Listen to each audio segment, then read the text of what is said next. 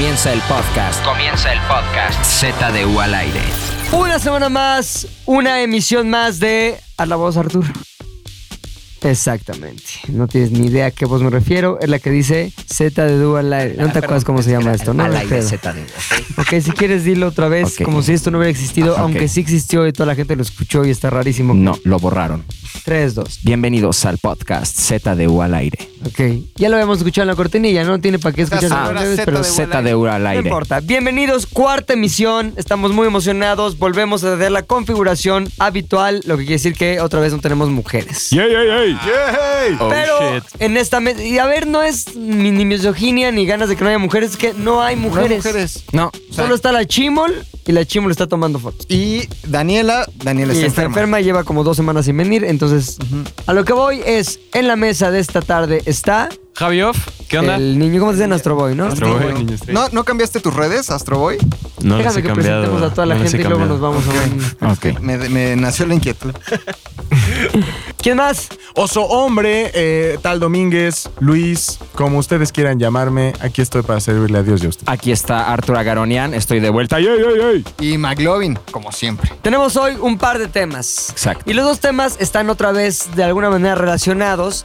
El primero es muy sencillo. Hoy más que nunca en toda la historia de la humanidad, lo que lleva a la humanidad existiendo y siendo inteligente, a veces eh, hay más contenidos que nunca. Exactamente. En un momento había libros, en otro momento, más bien, me voy más atrás. En un momento había jeroglíficos, cuevas con unos bisontes ahí, luego libro y unos papiros, luego libros, luego la evolución nos llevó a ver obras de teatro, óperas, Juglares. bla, bla, bla, bla. Y obviamente el inicio de la televisión nos empezó a dar la época dorada de los contenidos para las personas, esto es siglo XX. ¿no? Exacto, Sin embargo, cuando llegó el siglo XXI, trajo consigo una nueva eh, oportunidad para que todo mundo tenga acceso no solo al consumo de contenidos, sino a su creación y distribución sin un intermediario. Exactamente.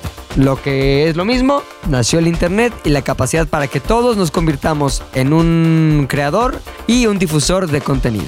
Exactamente. Como video, como video kill the radio star, Internet mató a todos. ¿O no? O no, o, lo- o- o obligó a que se transformaran en algo más. Sí. Y la pregunta que nos surge a partir de este hecho innegable es, ¿el que se haya democratizado el acceso a la creación y difusión de contenido significa que se hace mejor? Efectivamente se hace más, pero la pregunta es, ¿se hace mejor contenido que antes? Y esa es la polémica que quisiera empezar el día de hoy y sobre todo que ustedes opinen al respecto. ¿Alguien que quiera empezar? Abrir la conversación, abrir el tema, decir algo. Yo creo que sí, sí se puede crear mucho mejor contenido. La bronca es encontrarlo. Ahora ya te pasas horas circulando por servicios de streaming, servicios de música, servicios de libros. Hay miles de todo, de todo, de todo con todo. Lo que sí es una realidad es que, por ejemplo, las televisoras tenían muchísimo más restricciones en qué clase de contenido salía al aire y ahorita puedes encontrar como creador muchísimas cosas en internet.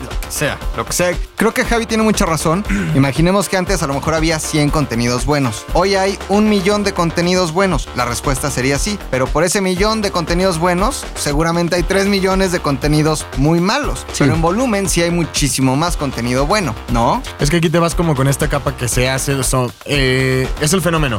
Lo que no es un contenido bueno, normalmente es más popular. Entonces eso ¿Por está- qué?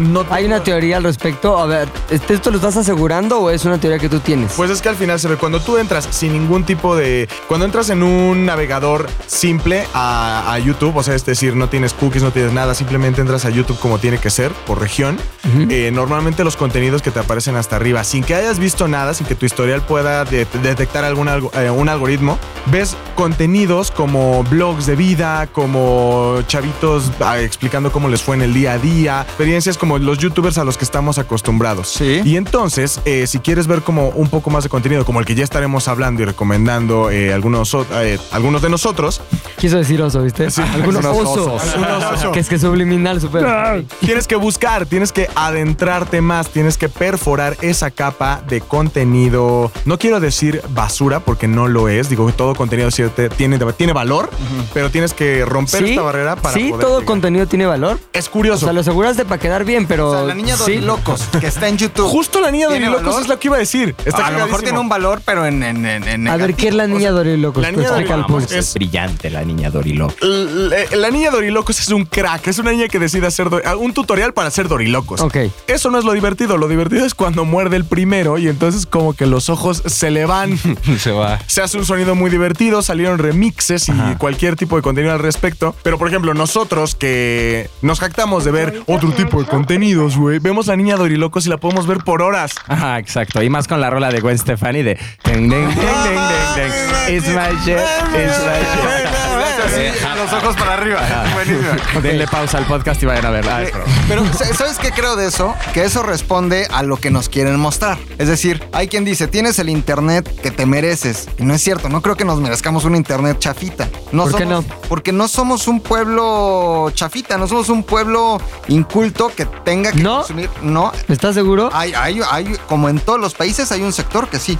¿Qué- qué- hay un qué- sector grande. ¿Qué proporción es el sector que tú defin- definirías como un sector inculto del que consume YouTube en México? Eh, no lo sé, pero mira, imaginemos que en YouTube hay este 60 millones de usuarios en México. Sí. Seguramente esos 60 millones de usuarios en México, 40 sí consumen. Estás haciendo malabares, güey, para no quedar mal. No, no, no, sí, sí son esos, ¿eh? ¿Cómo lo Sí son hago? esos. Primer segmento suene es- ¿Cómo No, digo para que nadie me odie? Quedando bien No. con el público. No, yo no. digo es, la neta, existe contenido basura porque hay gente que le gusta el contenido basura. O sea, es una ley de oferta y demanda normal. Y sí, no sé si, si sea una cuestión cultural de la nación o una cuestión cultural en general, Ajá. mundial, pero tiene que ver con que hay un amplio consumo de contenido basura. Ahora, lo que tendríamos que a lo que tenemos que regresarnos y definir primero es cuáles son los objetivos de los contenidos. O sea, la niña Dorilocos no te quiere enseñar nada, no te quiere instruir Hacer en nada, quiere entretenerte y lo logra. ¿Explicó? Claro. Entonces, ahí es donde está la disyuntiva. ¿Es contenido basura o no es contenido, no es contenido basura? Sí, es contenido basura.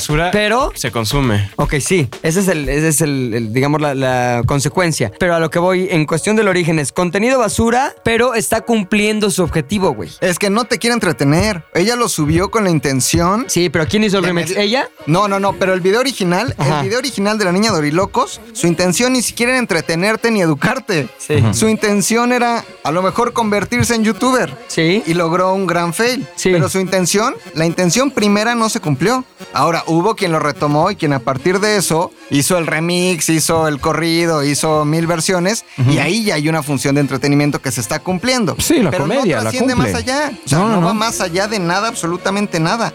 Ok, entonces podríamos definir o empezar a abrir como una conversión en torno a lo que define si un contenido es de valor o no es cuál es la intención de ese contenido. No, creo que hay diferentes factores. Uno, la intención, sí. La realización también es importante. A lo mejor hay quien tiene mucho que decir y no tiene los recursos para hacer algo realmente chingón. Hay quien hace cosas muy chingonas con una cámara muy chingona y tiene todo el presupuesto y no tiene nada que decir. Entonces yo diría es que tengas algo que decir, que tengas un objetivo y que lo hagas chingón y se vea bien. Nunca antes en la historia ha sido tan fácil grabar, editar, este, montar y, y transmitir una idea, güey. Nunca antes.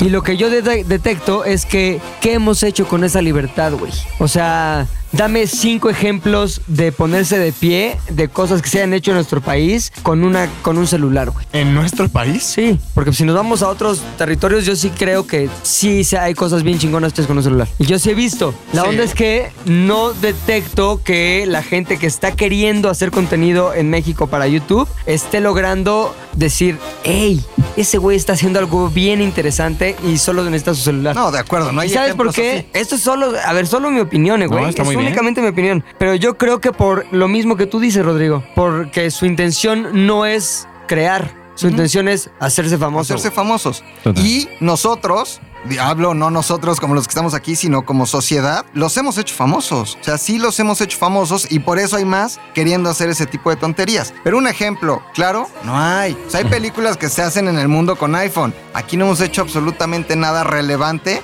Eh, hablando con eh, un iPhone, un este. O no lo sé, ¿eh? tampoco no podría, o sea, no conozco todo lo que se haya hecho, la siento verdad. que todos nos hemos vuelto como nuestros propios curadores de contenido. O sea, antes veías cosas en la tele que alguien más programaba y decías, bueno, esto es lo que está saliendo en la tele. Pero hoy en día todo ese contenido se burbujea. O sea, yo sigo ciertas cosas que me interesan y a partir de eso es que me dan contenidos que tienen que ver con eso. Sí. Si tú te metes al stream de YouTube sin una cuenta, te va a aparecer justo youtubers, ¿Por dorilocos y qué demás. ellos ya son relevantes y la empresa que esté detrás de ellos te los quiere Y a mostrar. partir de tu curación, ¿qué te sale? ¿Qué te ofrece YouTube? ¿Qué, qué es lo que escoge para ti según lo que antes escogiste tú para, para ti mismo? Pues justo yo me pongo a ver un buen de sesiones de videos musicales como KXP, me pongo a ver un buen de videos de análisis de películas. ¿Algo mexicano? ZDU. No, yo bueno, sí pero tengo- trabajas aquí, güey. Pero algo mexicano No, realmente. de calidad no he visto Y creo que esa es la discusión, güey. ¿Por qué no se está haciendo lo que nosotros consideramos contenido de calidad? O a lo mejor está súper bien hecho lo que hacen los youtubers famosos, ¿no? O sea, he visto algunos de Vice, pero empezaron bien, como un poco alineándose con Vice Global. Y me- Vice México se volvió un. Nos fuimos a drogar a una playa y esto fue el resultado. Y ya son todos sus contenidos así.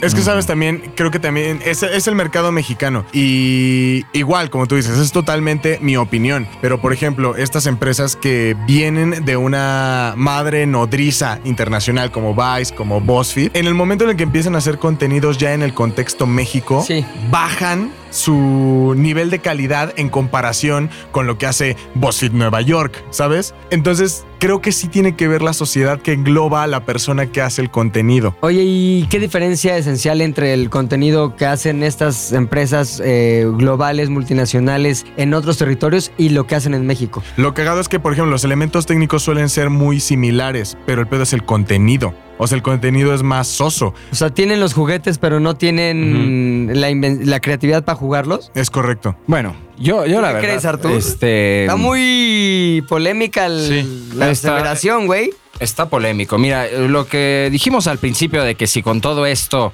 que hay una evolución y hay más contenido han mejorado lo- los contenidos por el amplio catálogo, yo la verdad personalmente creo que no. O sea, cuando me pongo a pensar en artistas de antes, ya sean pintores o músicos, no sé por qué siento que había em, algo más divino, no sé cómo decirlo, algo más glorioso en estos Tchaikovsky, este, ya sabes, este, Rembrandt, estas personas.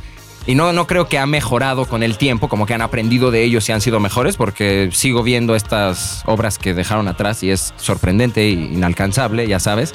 Lo que sí creo es que em, la cantidad ha subido, ¿sabes? O sea, mis amigos me mandan este, videos de cosas espantosas en los grupos de WhatsApp, ya saben, ¿no? ¿Cómo cosas qué? horripilantes como un güey que quiere meter su cabeza en un caballo atrás. y No, así Bueno, pe- pero, espantosas. ese no es contenido de creador, Yo ¿no? sé, yo sé, estoy nada más dando una exageración para decir Pero sí, que- ese es justo el, el tema, que todos son creadores. No, ahora.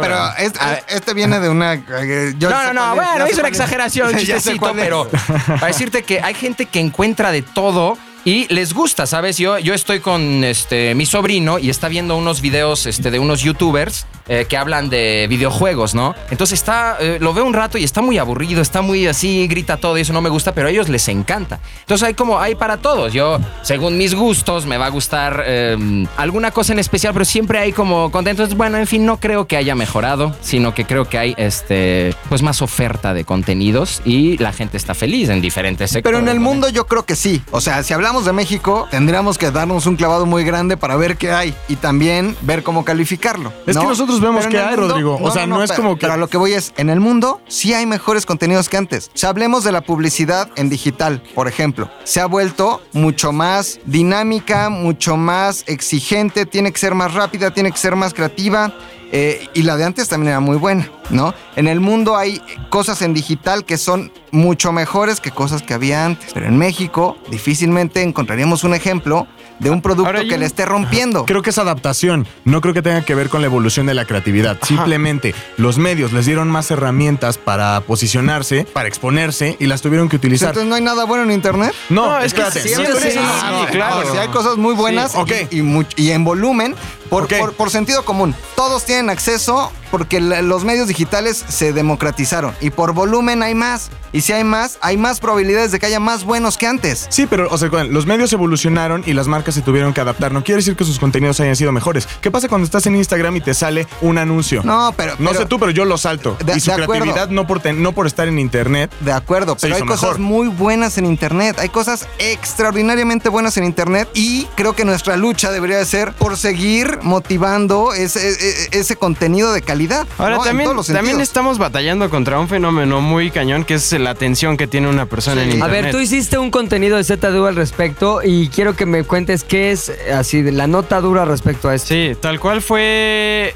eh, ¿Cuál es el promedio de atención de una persona y si en realidad la gente está perdiendo su capacidad de atención? Sí. Microsoft sacó un anuncio, eh, un, perdón, un estudio, en donde nos revelaba que en el año 2000 el promedio de atención de los seres humanos era de 12 segundos. ¿La atención ante qué? La atención al ver un contenido, al visualizar un video, un anuncio, Que usualmente lo consumían donde en la televisión. En la televisión. Ok, 12 segundos. 12 segundos. Y si no lo atrapaba en esos 12 segundos, entonces Adiós. lo saltaba, ¿no? El zapping. Hoy en día el promedio de atención es de 8 segundos o menos. Eso es algo impactante porque un pez dorado, según otros estudios, dice que tiene 9 segundos y puede retener un pensamiento durante 9 Más segundos. atención que un generación Z. Exactamente. Oye, ¿y por qué? ¿Se- de ¿Ese estudio dice por qué? ¿O hay investigaciones de por qué este, este cambio? Toda la tendencia de contenidos y de las narrativas que hemos estado viendo en el cine, en los programas de televisión, en los videos musicales, va hacia un fenómeno muy particular que es que sea impactante eh, muy rápido. Si no, te vas a otro lado. Sí. Activa al principio, si no adiós, porque hay mucho y hay muchos ofreciéndome cosas. Y tal cual la tecnología y todos los contenidos se adaptan a eso. Por eso es que vemos historias de 15 segundos en Instagram. Por eso todas las noticias son de 140 caracteres o menos.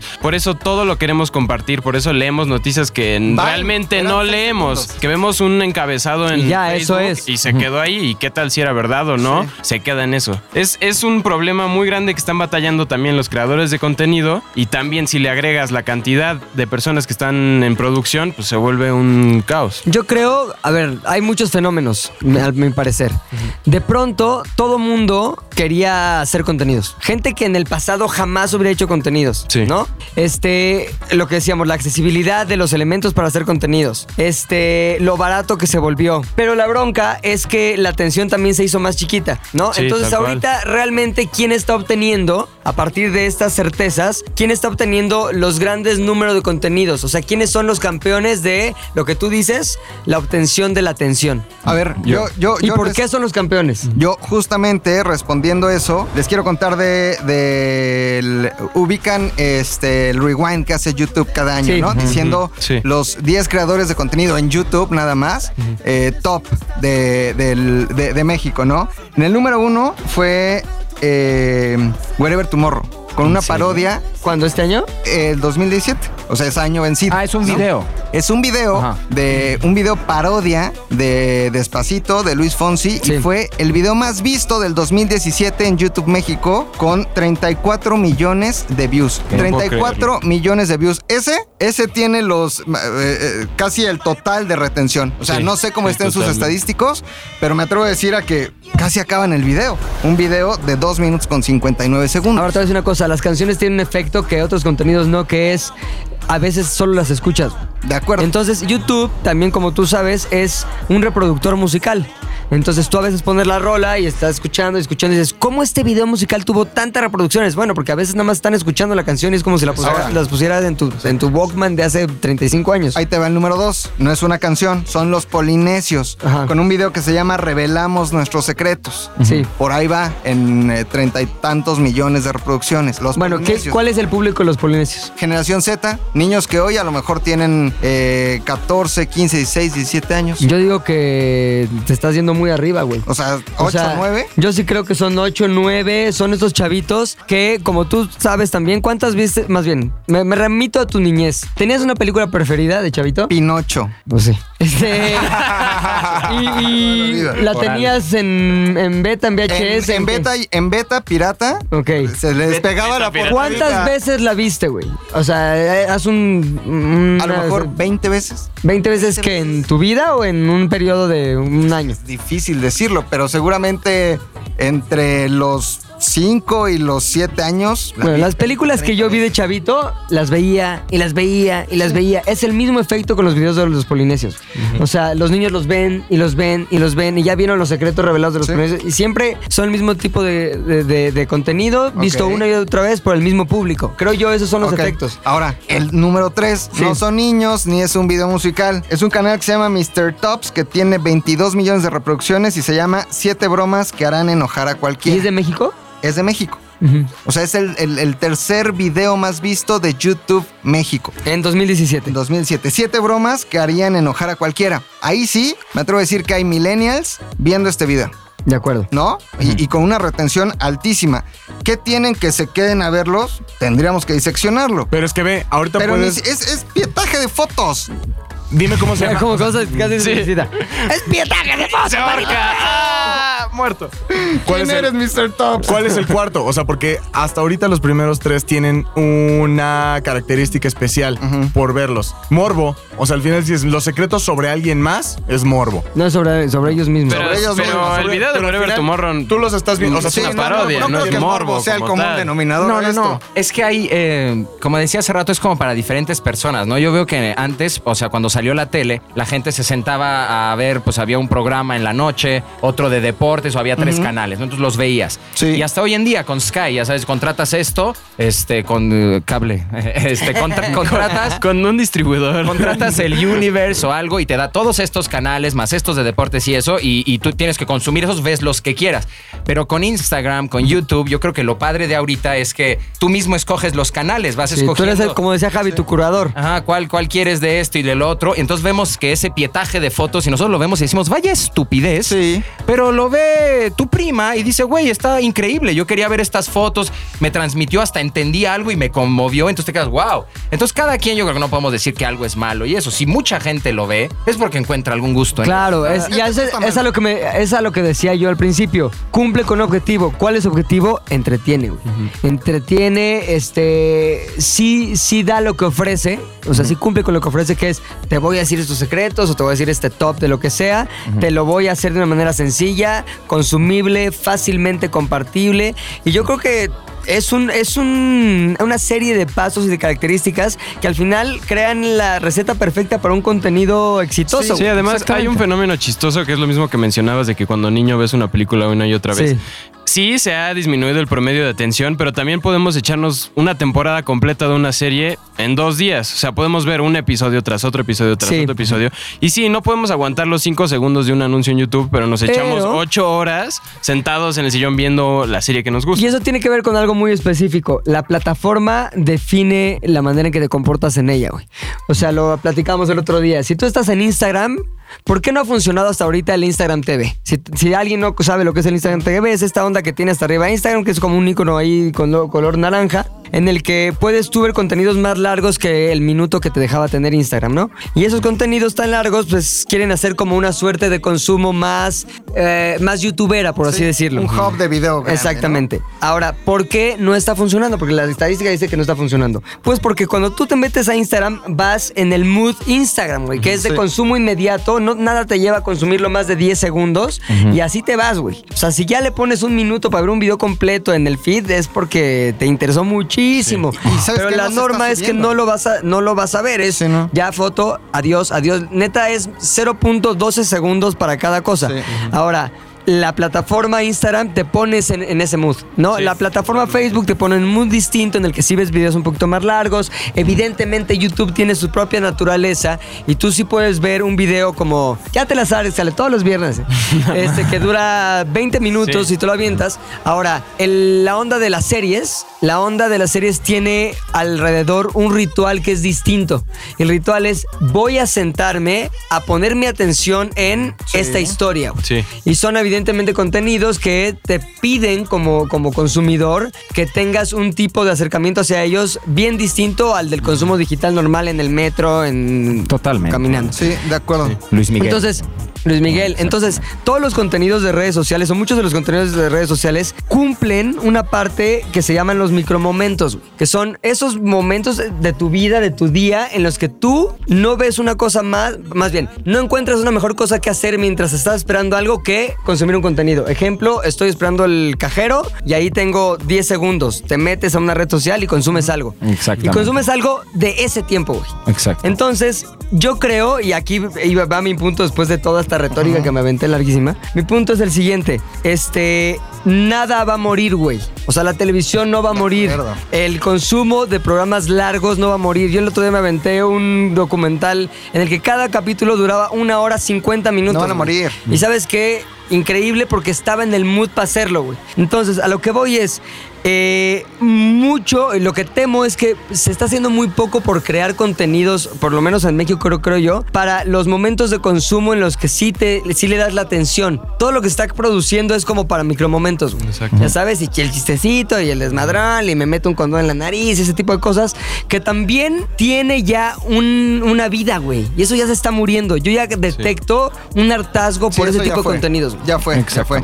Ahora, Pero yo- a ver, Ajá. pero ¿dónde está la propuesta? Es que esos, o sea, tiene que haber algo, pero ya, esos micromomentos, en suma, son casi tres horas de redes sociales que pasa un usuario promedio eh, todos los días. Todos los días son tres horas en promedio por usuario. Imagínate que consumes tres horas de micromomentos de porquería. Exacto. Urge ya. Y ahí tengo una queja. Algo nuevo. Ajá, que ¿Cuál? me pasó hace rato. Este, he visto que en Instagram eh, normalmente están poniendo ya publicidad, no anuncios. Este, y lo entiendo, ¿sabes? El otro día vi este un güey que decía, acabo de sacar mi corto y estuvo nominado a tal cosa, publicidades, y me metí y vi que tenía unas escenas chidas, cinematografía padre y me interesé, ¿no? Hace rato estaba así scrolleando rápido y me sale una niña que sale su cara y así dice, hola, me meto a su perfil, hay cuatro fotos y una es con su hermanita de acá en Torreón y le puso y publicidad. Publicidad. Sí, y así sí, sí, esos y lo 10 vimos, segundos sí. que tengo, Sí. estoy viendo publicidad. ¿Qué pasó Instagram? Lleva la ley de Ur- hasta... urge ya. Exactamente. Y otra cosa que quería decir era eh, esto de las opiniones, que luego he escuchado que, que digo, ah, estoy viendo esta serie, está chévere, ah, está malísima.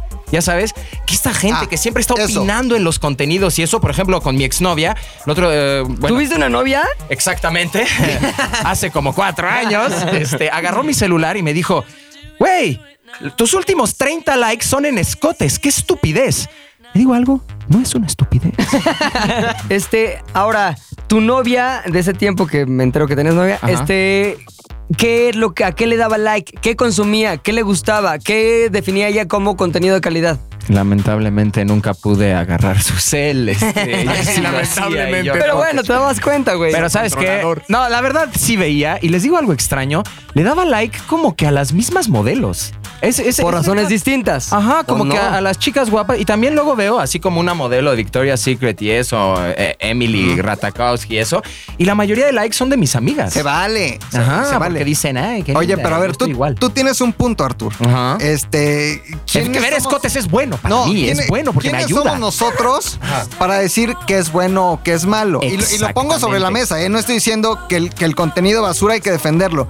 Pero ¿cuál es el criterio entonces? Nada más es para ti, ¿eh? Eso sí, es como, es como un gusto en la comida, güey. Así de sencillo. Está buenísimo este arroz con caca. Ay, a ver, dame. No, está bien culero. Pero o hay sea, cosas que sí son malas porque sí son malas. Pero ¿quién Es dice que que, no, son malas y por qué son Te voy a malas? decir que es no. justo lo que estoy tratando de entender. Yo lo que digo es que no, o sea, no hay nada ni malo ni bueno en el sentido de que hay un público para ello, güey. Ahí te podrías meter a criticar si el público es malo o bueno, pero también entras en la misma disyuntiva de decir, según qué estándar, según quién. Exacto. ¿Me es que- Es que, es Entonces yo digo que si un cumple un objetivo para alguien es bueno. Está bueno. Si hay alguien que dice yo quiero consumir porquería, según mi punto de vista. consuman Si quiero challenge. consumir Sí. con Don Challenge, y quiero, porque se me hace divertido, es entretenido, está, o sea, yo prefiero siempre que haya a que no haya.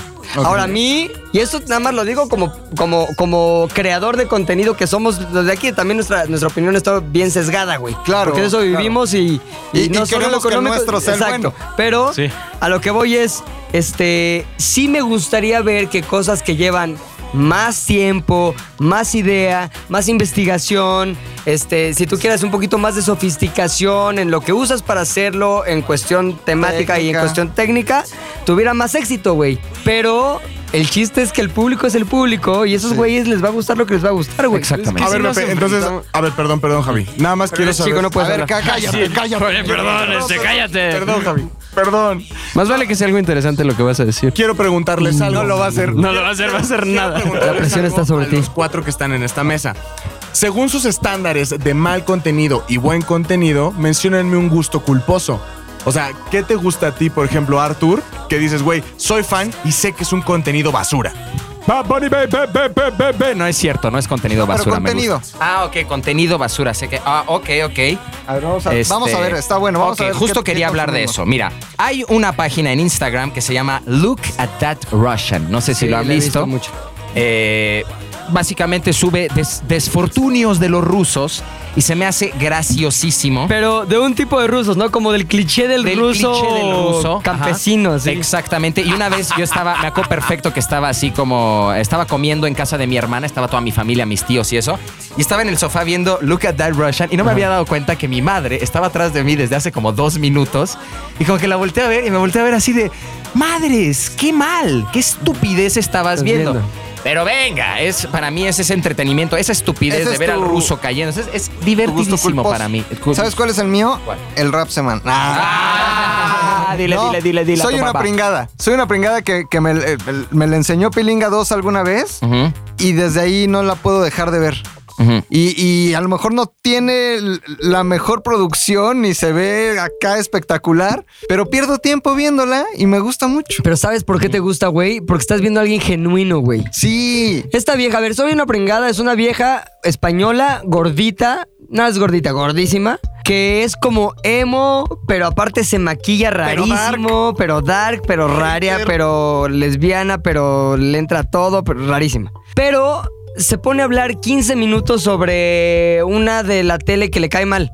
Pero ¿sabes qué? Yo de- desde que la encontré también así, por un azar ahí del destino, dije, esta vieja tiene algo que decir, güey. Sí. Y esta vieja lo dice como es. Y esta vieja su objetivo no es ni caerle bien a nadie. Simplemente lo usa como, no sé, terapia, desfogue, diversión. Sí. Y eso es a mí lo que me llamó la atención de esa vieja. Soy una y, y si el objetivo también es hacerte reír, lo cumple a la perfección. O sea, voluntario o involuntariamente, te El cagas de humor la también risa. es como la comida, ¿eh? Sí. sí. Totalmente, sí, estoy totalmente de acuerdo. Vean, soy una pringada, se la Ajá, recomiendo. exacto. Por Javi. Una pringada. Ah, perdón. Es que, eh, no, adelante. No, no, no, no iba a decir. Pobre Javina lo quiere dejar hablar. No, eh, no, no. Ah, ya de que ni hable, ya, estás tosiendo. Ya. Perdiste tu oportunidad por. Vas, Artur. No, No, no, gusto culposo como... Es que como tal no consumo Ah, todos youtubers, pero, pero, pero me meto a ver videos musicales viejitos de Shakira y Alex Intec y así noventero que digo, es como, güey, pues es mi gusto culposo así. Shakira era uno. la de Shakira de antes. La de Shakira con Alejandro Sanz, güey. Y se veía bien, bien, La bien tortura. buena ahí, Shakira. Los videos viejitos son la neta. Porque Sí. hoy en la Uf. oficina vimos como 15 veces arrasando de Talía. Sí, pero, pero ojo, ahí ya es algo que fue, existió y migró de plataforma. Pero hablando de alguien que crea contenido medio Ajá. o creador de contenido. Pues de pronto llegué a ver como gameplays de juegos y así, Ok. que ya actualmente ya no veo tanto, pero en algún momento sí pero llegué no a es ver tan eso, gusto güey. culposo, ¿no? Un- ver un gameplay. No, pero bueno, gustos padres que tenga también está padre. Por ejemplo, o sea, yo veo mucho a PewDiePie. Pero espérate. Sí, hablas como él. Oh, yeah. este, PewDiePie. Se me hace cagadísimo y pues ni- a ninguno de mis amigos les gusta, ¿no? Dicen, ah, qué hueva, ese güey dice pura estupidez y eso. Y veo que tiene 66 No, millones. está cagadísimo ese güey, ¿eh? Está Ajá. cagadísimo. Yo también no- tenía como eso, güey, que nada más es un ahí youtuber que es el más famoso del mundo. Y luego, o sea, Ashley, mi esposa, lo ve y me dijo, ¿ves esto qué cagado? Y ya después dije, no, ese güey sí está cagado, güey. ¿Consideras que es gusto culposo? No, pero no lo consumo No. yo, pero, pero sí considero que el güey tiene algo que aportar, güey. Es, es también genuino, güey. Y eso es a mí lo que me gusta, un güey que sea genuino, el primero en Oye, su pedo, porque él es así. Y no hay un mexicano que- del que sientas eso. O sea, a lo que voy es. No, pero espera, no es que estaremos- también, también saber estos youtubers culposo también han de decir, yo soy bien genuino en lo que Ajá. hago y yo soy el más chingón en lo que hago y aún así, pues yo siento que es contenido pues no tan chido. Para ti. Exactamente. Tú, ¿Yo qué? Yo, mi gusto culposo, yo soy fan del Cejas. ¿Quién es el cejas? El güey? Cejas es un español que pesa como 21 kilos Ajá. y da consejos aplica de placa. defensa personal. Es una idiotez. Nada más te dice, y se te acerca uno. ¿Cómo bajar de y- peso? Y, y nada más lo- le, le mueves el piecillo y placa. Le. Eso, de eso se trata el video. Son 15 Cagadísimo. segundos de ese güey español es muy cagado. dándote instrucciones. De, cómo madrear a otro güey, cómo amedrentar a otro güey. Es cagadísimo, es una basura, la- es contenido basura. Y soy fan del Cejas, la neta. Sí, es que luego no me gusta decir contenido basura nada, ¿no? Yo iba a decir al Purdy este, el que baila. Roy Ah. Purdy se llama ahí en, en YouTube. Se me hace buenísimo y en sus videos nada más baila, ¿sabes? Yo, yo pensando de hace seis meses, cuando empecé a ver sus videos, yo diría, un güey que en YouTube sube videos bailando es algo que nunca vería yo. Pero vi sus videos, vi sus cómo baila y eso me gustó y lo empecé, ya sabes, como que vas agarrando nuevas cosas y eso y si te atrae a ti, te quedas ahí, a muchos otros no les puede gustar. claro. Tú, Pilinga 2. Puta, estoy pensando neta de un gusto culposo. Pero creo que no tengo, güey. O sea, vamos, no tengo en cuanto a que no me da culpa lo que veo. Este. ah, creo que sí tiene que ver con algunos videos de canciones como muy específicas, así, de Los Ángeles Negros. Pero no es contenido, es, son, son rolas. El video ¿ya de sabes? Sergio Andrade. Tiziano, Tiziano Andrade, Perro. Esto no se queda así. Esto no sé qué. Pero, pero ¿sabes qué? No tengo así un contenido. No pon tú la serie de Luis Miguel la vi y si era como de. No es el contenido que más orgullo me da ver, pero. Pero tampoco me apena, güey. O sea. Sí, yo recuerdo- va, Yo con, con mi esposa igual. Como que vi que salió la serie Luis Miguel y yo dije, me adelanté a decir, ay, qué mamada esto. Se lo dije a mi esposa y me dijo, sí, qué mamada. Ya. Y después empezó el mame en redes y lo vi, empecé el primer capítulo y luego los dos. Y luego ya me escondía de ella para verlo. Porque ya era como de, ¿qué va a decir? Que ya le dije que es una mamada y tal. Y luego me descubrió, güey. ¡Oh, no! Como que un día llegó a mi casa al gimnasio, yo lo tenía en pausa, había entrado al baño, salgo y... ¿Estás viendo Luis Miguel la serie? O la serie de Luis Miguel. Traidor. Y yo, no, es que. ¡Ay, ya! Ni me digas, te encanta. Me y luego voy. ya, cada vez me, voy, me largo con mi instructor del gimnasio. Salte de mi no, vida. Y ya cada vez que pasamos por un espectacular anuncio de la serie de Luis Miguel, mira tu favorita, ya me chingaba, me chingaba. Pero no es culposo, ¿no? No es culposo. Pues no, no porque ni no es estaba tan mal hecha. Es que está difícil. Estaba buena la serie. Pero ¿sabes qué? Yo sí creo en algo muy cabrón. Y esto tiene que ver, creo que... Ah, puta, va a sonar del culo, pero tiene que ver con, por la edad que tengo, güey. Que ahorita ya elijo muy bien qué consumo porque siento que no tengo tanto tiempo para conseguir basura, güey. O sea, lo que yo considero basura. Entonces, ni siquiera... Antes sí, güey. Antes era como... Había güeyes que me cagaban. Entonces, veía sus contenidos porque me cagaban, güey. Saber, este güey me caga.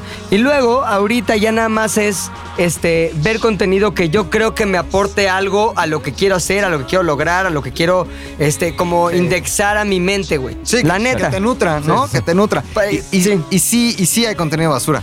¿Sabes cuál es? ¿Cuál? El, el que se hace una vez y, y ahí se queda. O sea, por ejemplo, yo tengo un amigo que le abrió un canal a su hija.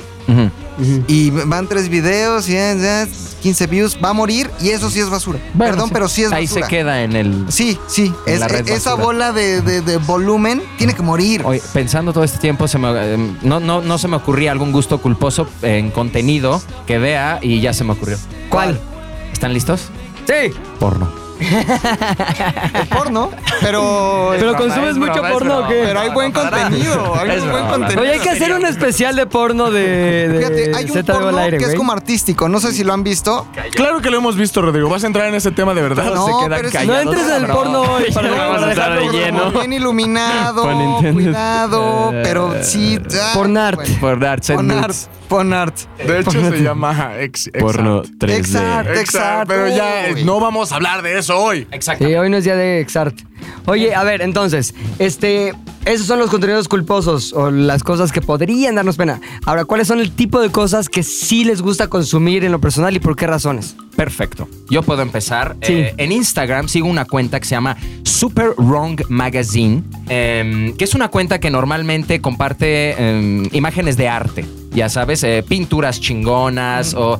No sé, como que en esta página veo cosas que no veo en ningún otro lugar y a mí sí de verdad me encanta. Esa es, sigo al, al Meta, diferentes cuentas de arte, porque pues eh, en Instagram me gusta ver escotes y obras de arte y con eso tengo la verdad.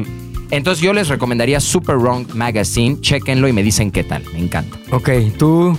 Eh, a mí me gusta mucho ver una serie específica de box que se llama Borders. Ajá. Eh, es de un tipo que viaja alrededor del mundo y muestra problemas específicos de cada lugar, ¿no? Pero está en YouTube. Está Oh, en YouTube. ok. Eh, es en el canal de Box, está Borders y es un gran contenido. que- Borderless, Bruno Godínez. Borderless, Bruno Go- un saludo para Bruno Godínez, pero eh, sí es lo que yo, lo que yo consumo. Ja, a mí me gusta ver eh, dos canales en YouTube muy específicos. Uno es Colors, que es eh, una propuesta de videos musicales muy interesante en donde invitan artistas nuevos de muchos países con la idea que sea un poco como indie. Y la idea es que están en un cuarto de un color de específico. Puede ser eh, verde, rojo, amarillo, lo que sea. Pero ahí tuvo su debut también Jorge Smith, que me parece una artista muy chida últimamente. Y el segundo canal se llama Nerd Writer y es un canal en donde hacen análisis de series, de películas, eh, de diferentes estrenos y analizan desde las narrativas hasta la cinematografía, los cuadros, cómo está construido el montaje de una película. Sí es un poco clavado como a gente que le late mucho el cine, pero se me hace un gran canal. Muy bien. Yo, este. Academia Play. Academia Play, que son. Bueno, son. anima- ¿Han visto Academia Play? Son animaciones de temas. Cultura general. Este, curiosamente, que es un canal mexicano que me parece muy bueno. eh, es, eh, toca diferentes temas históricos a través de animación. eh, curiosamente me parece muy bueno. Y Juan Manuel Zunzunegui, yo creo que es al, al que más veo y que pierdo ahí mis mañanas mientras me baño y así. Este. Yo creo que estás ¿qué es? en el trono, no estás bañándote. No, también En me tu lo, me baño, lo, lo Ah, pongo ahí, lo estoy es contra escuchando. agua. Ah, tienes el- No, lo dejo fuera, lo Ah, estoy Y escuchando, le estás pongo bañando. bocinas. Es que yo pegué mi iPad ahí al lado de la regadera y, Se mojó. Sí. No, Juan Manuel Zunzunegui, que es un gran historiador mexicano y este y es muy bueno el Zunzu, síganlo. Tío. No, lo hace muy bien, lo hace muy bien Este, Zunzunegui. le recomiendo mucho el Baldor. este. La Baldor, la Baldor. Que Baldor no era. Luis creía que Baldor era el, el árabe. Y ese no es Baldor. Eh, esa es la portada de Baldor, que es el autor del libro, pero no es el árabe. ¿Y quién es. Baldor realmente? El autor El del autor libro. del libro. Sí, no, el árabe nada más es. o sea, era la ilustración. El algoritmo, ¿no? Oh, toda mi vida viví engañado. Ay, Exactamente. Javi. Oye, otro que a mí me encanta en Instagram, si pueden checarlo, es Script to Screen. Bueno, a mí me Es gusta, este, eh, dividen la pantalla como en dos y abajo sale el guion mientras vas viendo Ah, la sí lo he visto. Sí lo he visto, es muy Sí, bueno. me gustó mucho. De hecho, ha Bueno, evolucionado a otras plataformas. Exactamente, Sí. pero sigan a ese, porque sí, hay como mil que se siguen entre ellos. Y sigue a mi amigo de las mejores películas de... Pero el de Script to Screen sí vale la pena, check check it out. ¿Tú, Pilingador? Yo veo un canal que se llama Great Big Story. Me encanta ese canal porque tiene muchas maneras de contar historias, güey. Este, el otro día que lo platicaba con Luis. Este, hay un güey que se sale y hace una historia sobre una vieja que canta en el metro, pero hay otro que hace sobre unas casas que hay como abajo de las rocas en el desierto de Nevada.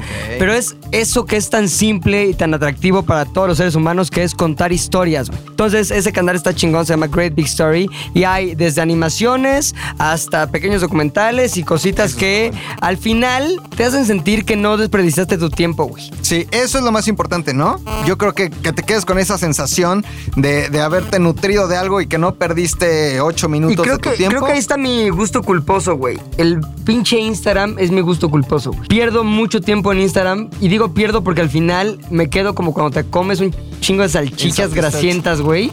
Como, ay, ¿para qué comí esto, güey?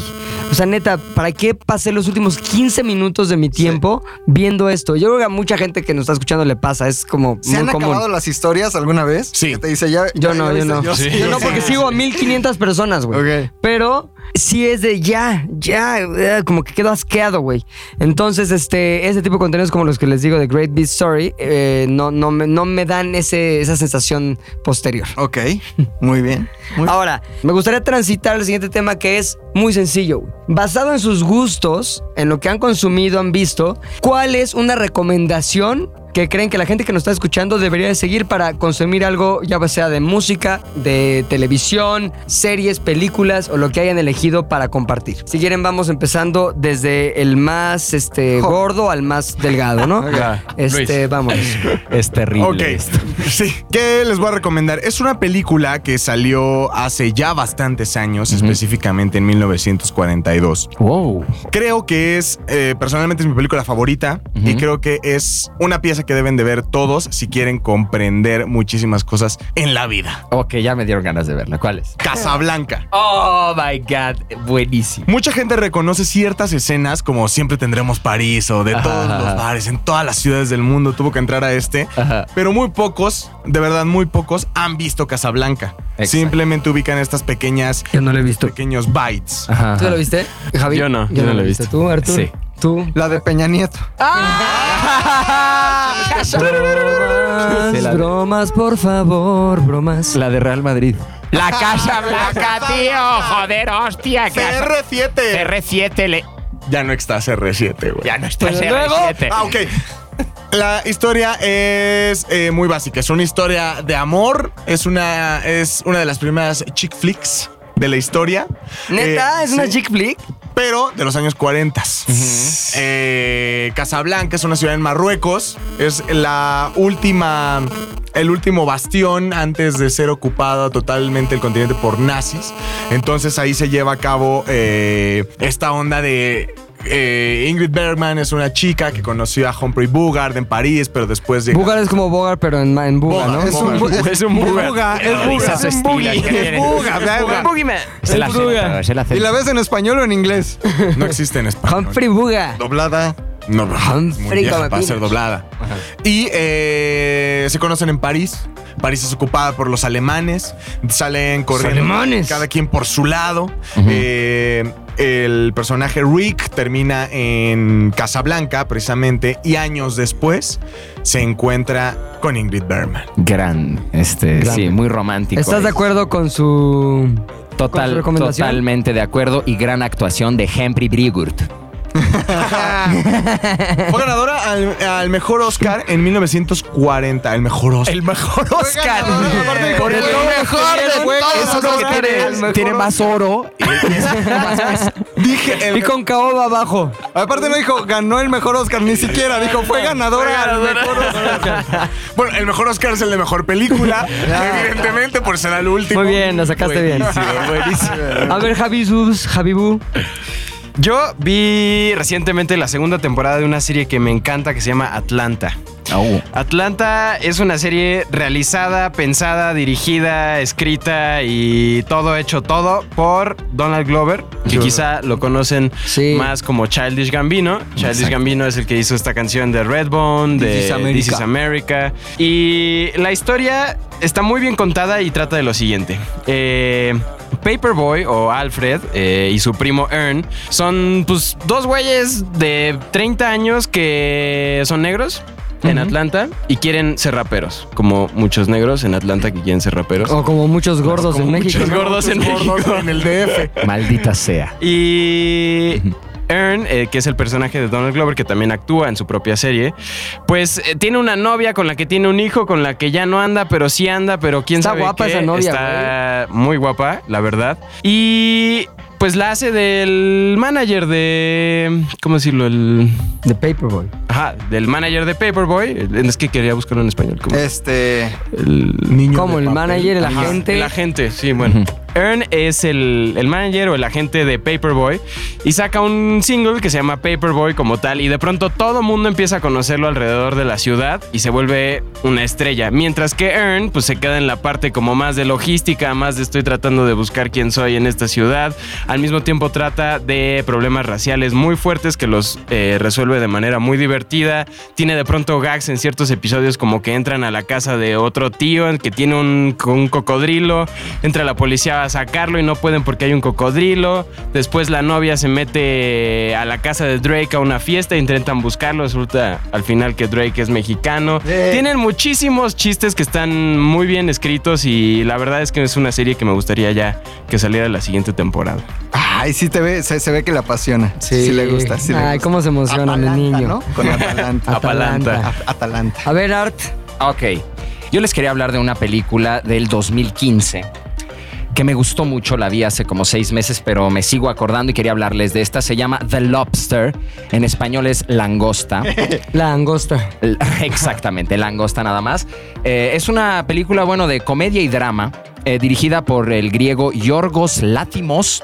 Y los actores son Colin Farrell y Rachel Weisz. Se acordarán de Colin Farrell por Sí. Minority Report. O porque se daba a Britney Spears también. Exactamente, y Rachel Weisz, pues por la momia y porque en Constantine Muchos pues, es la comparten chica. esa descripción, ¿no? ¿Cuál? La de Britney, La que Spears. Ajá. Sí, güey. La verdad a mí me cae muy bien Colin Farrell, siempre me ha caído bien. Eh, Paso, ¿no? Ajá, aunque no digan que es el gran actor, pero siempre tiene una personalidad que me agrada. Pero en fin, el guion de esta película Lobster ganó el premio a mejor proyecto al mejor proyecto. Oscar. Al mejor Oscar.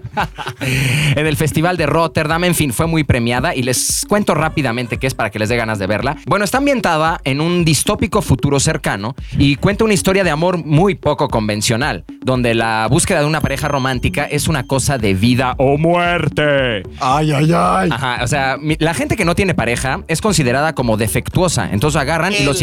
Ah, Exactamente. No. Entonces, si no tienes pareja, es por algo. Es porque estás mal en algo. eres defectuoso y te llevan a un hotel en donde llevan a las personas solteras para que encuentren pareja, ¿no? Lo padre de la película es que Colin, eh, Colin Farrell se acaba de divorciar, entonces lo acaban de meter al hotel, entonces el, el público puede recorrer con él este, todo este camino para descubrir las reglas eh, y todo lo que hay en este hotel, no todo lo que tienes que hacer. Y eh, bueno, entran al hotel y los comportamientos son moni- monitoreados constantemente.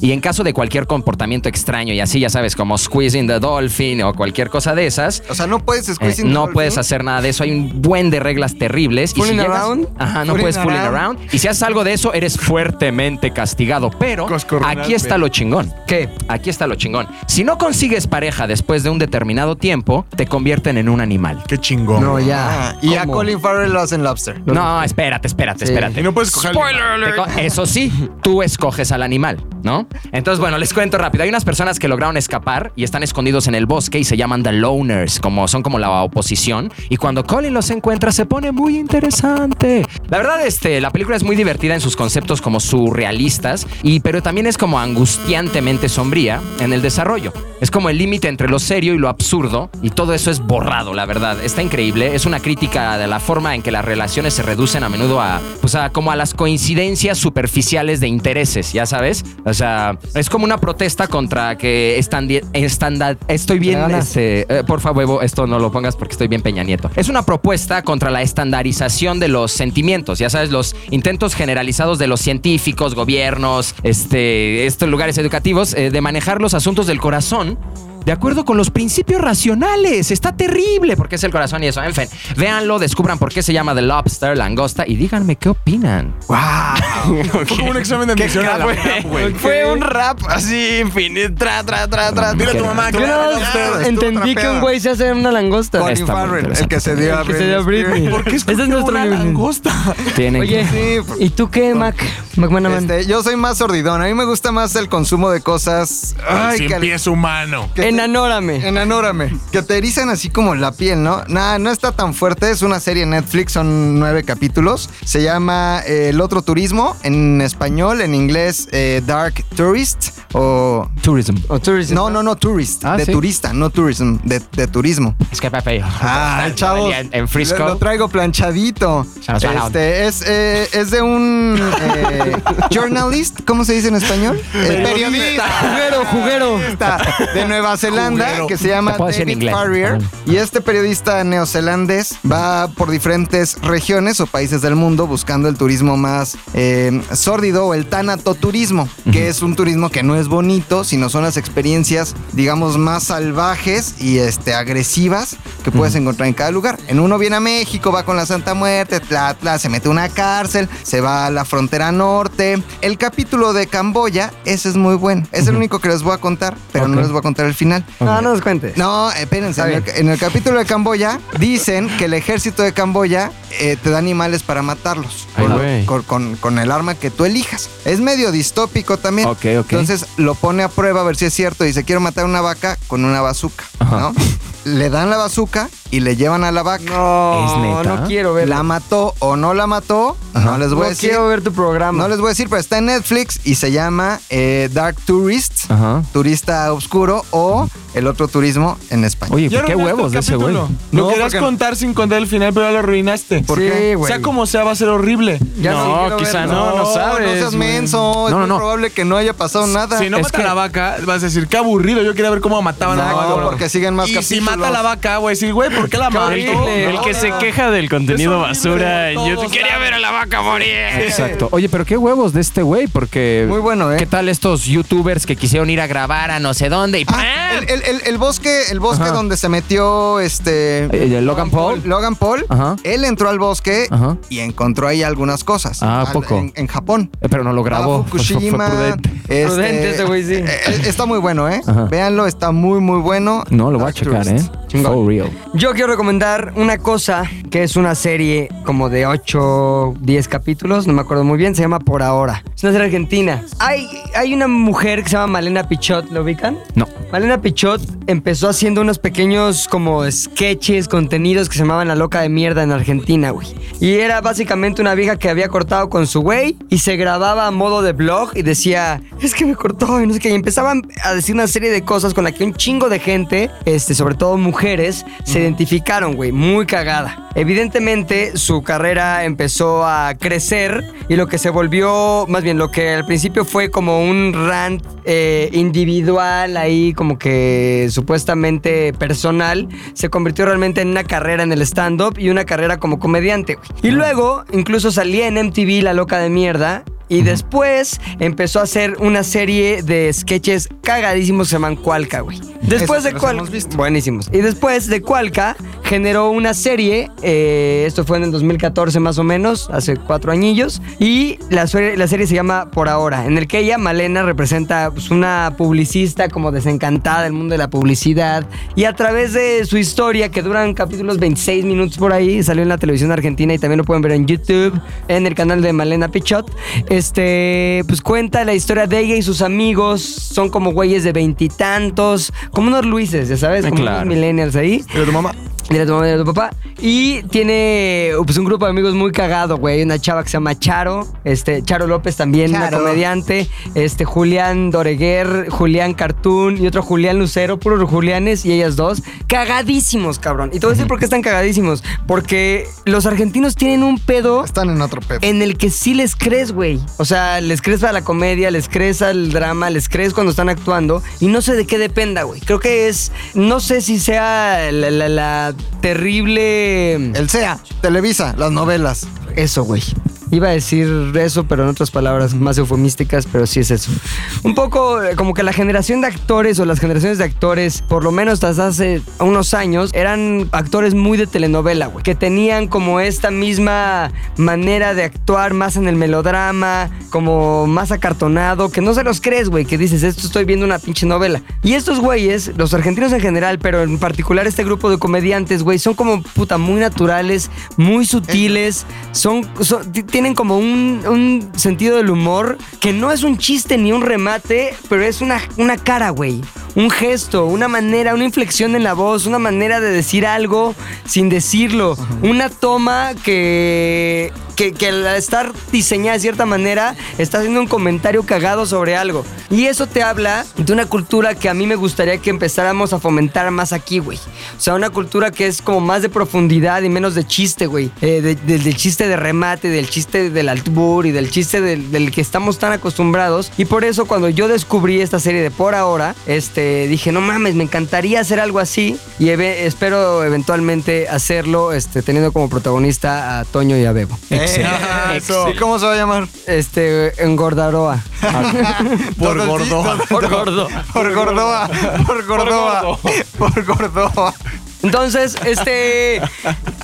Después de haber medio platicado acerca de todo lo que no nos gusta, lo que sí nos gusta, les dejamos ahí unas recomendaciones. Y a lo mejor después de verlas van a decir, estos güeyes están más idiotas, güey. Sí, están criticando y opinando. Pero lo que yo quisiera hacer a modo de conclusión y luego les pediré las suyas, es decirles eso. Cada quien consume lo que le gusta. No se sientan mal por consumir lo que les gusta. Y evidentemente identifiquen por qué les gusta eso. O sea, cuando decimos, ¿cuál es tu gusto culposo? Pues te gusta por algo, güey. Porque te entretiene, porque te morbosea, porque lo que sea. Hay una razón que a ti te hace sentido y por eso lo consumes. Entonces, no está mal, pero lo que sí está mal es quedarse con una sola línea. O sea, quedarse nada más con un solo tipo de contenido. Mi recomendación sería, consuman lo que les gusta, pero abran los ojos, abran la mente y abran la posibilidad de consumir cosas que nunca se hubieran pensado en consumir. Y otra cosa, aunque suene mamón, no lo es, neta no lo es. Si no saben inglés, aprendan. Porque si no, se están perdiendo del 80% del mundo. Exacto. What? Well, What do you say? What did well, you I, say, Pepe? I want to say that thank you, you know, for listening. We're live on KXP. No, bueno, yo también este, les digo, pues, eso, lo que dice Pepe, vean la película. Díganme si les gustó. Por favor, también díganme si no les gustó y díganme qué les gustó y qué no les gustó. Y así discutimos pues, la película y así opiniones. La eso más que. futurista. Exacto, más que decir, está horrible y esto, ¿por qué está horrible? ¿Por qué está bueno? Discutimos ahí, escríbanme buena onda. Yay, yay. Niño, voy. Yay, yay, yay. Yo creo que una idea que puede ser interesante es no quedarnos con las opciones que nos brinda siempre Netflix, siempre los mismos contenidos de YouTube. De pronto pregúntale a un amigo, oye, ¿qué película te gustó? Una de Netflix. Una de- no, pero justo creo que cada una de estas plataformas va haciendo el contenido mucho más diseñado para ti específicamente y eso de pronto ves cinco películas que son la misma película al final. Entonces creo que es interesante volver al sistema blockbuster en donde pues ibas a ver qué Había había. de todo. Iba- había de todo y lo que te llamaba la atención en el póster o en la sinopsis lo ibas a ver. Entonces pues más festivales de cine, más de pronto pues cosas que te hagan salir del Pláticas, contenido que ves normalmente. Muy bien. Este, yo, como conclusión, hay, hay un libro de Humberto Eco que se llama Apocalípticos e Integrados, que sí, este, a lo mejor se los dejaron en la carrera, ¿no? Y es justo la, la postura que me gustaría dejar. Humberto Eco dice, hay quien ve fatalismo total en los nuevos medios de comunicación, hay quien ve optimismo total en los nuevos medios de comunicación y son lo mejor que han pasado. Creo que hay que ponerse en medio, hay que saber cruzarlos, hay que saber entender que hay muy, que hay muy buen contenido, que hay contenido que no es tan bueno. Lo que te guste, velo, pero siempre trata de tener un poquito más de referencias, porque eso te va a ayudar en todo en la vida. Lo que consumas, lo que veas, lo que leas, lo que escuches, te va a ayudar en cualquier situación de la vida. Este, nútrete, mano, no hay nada más. De acuerdo. Yo creo mucho en. En la Virgen, gracias. Nos vemos al próximo. Recen todo. Eso fue. Dile a tu mamá que rece. Todo el aire, gracias. Muchas gracias. Hasta luego. Bye bye. Gracias. ZDU al aire es una producción de ZDU.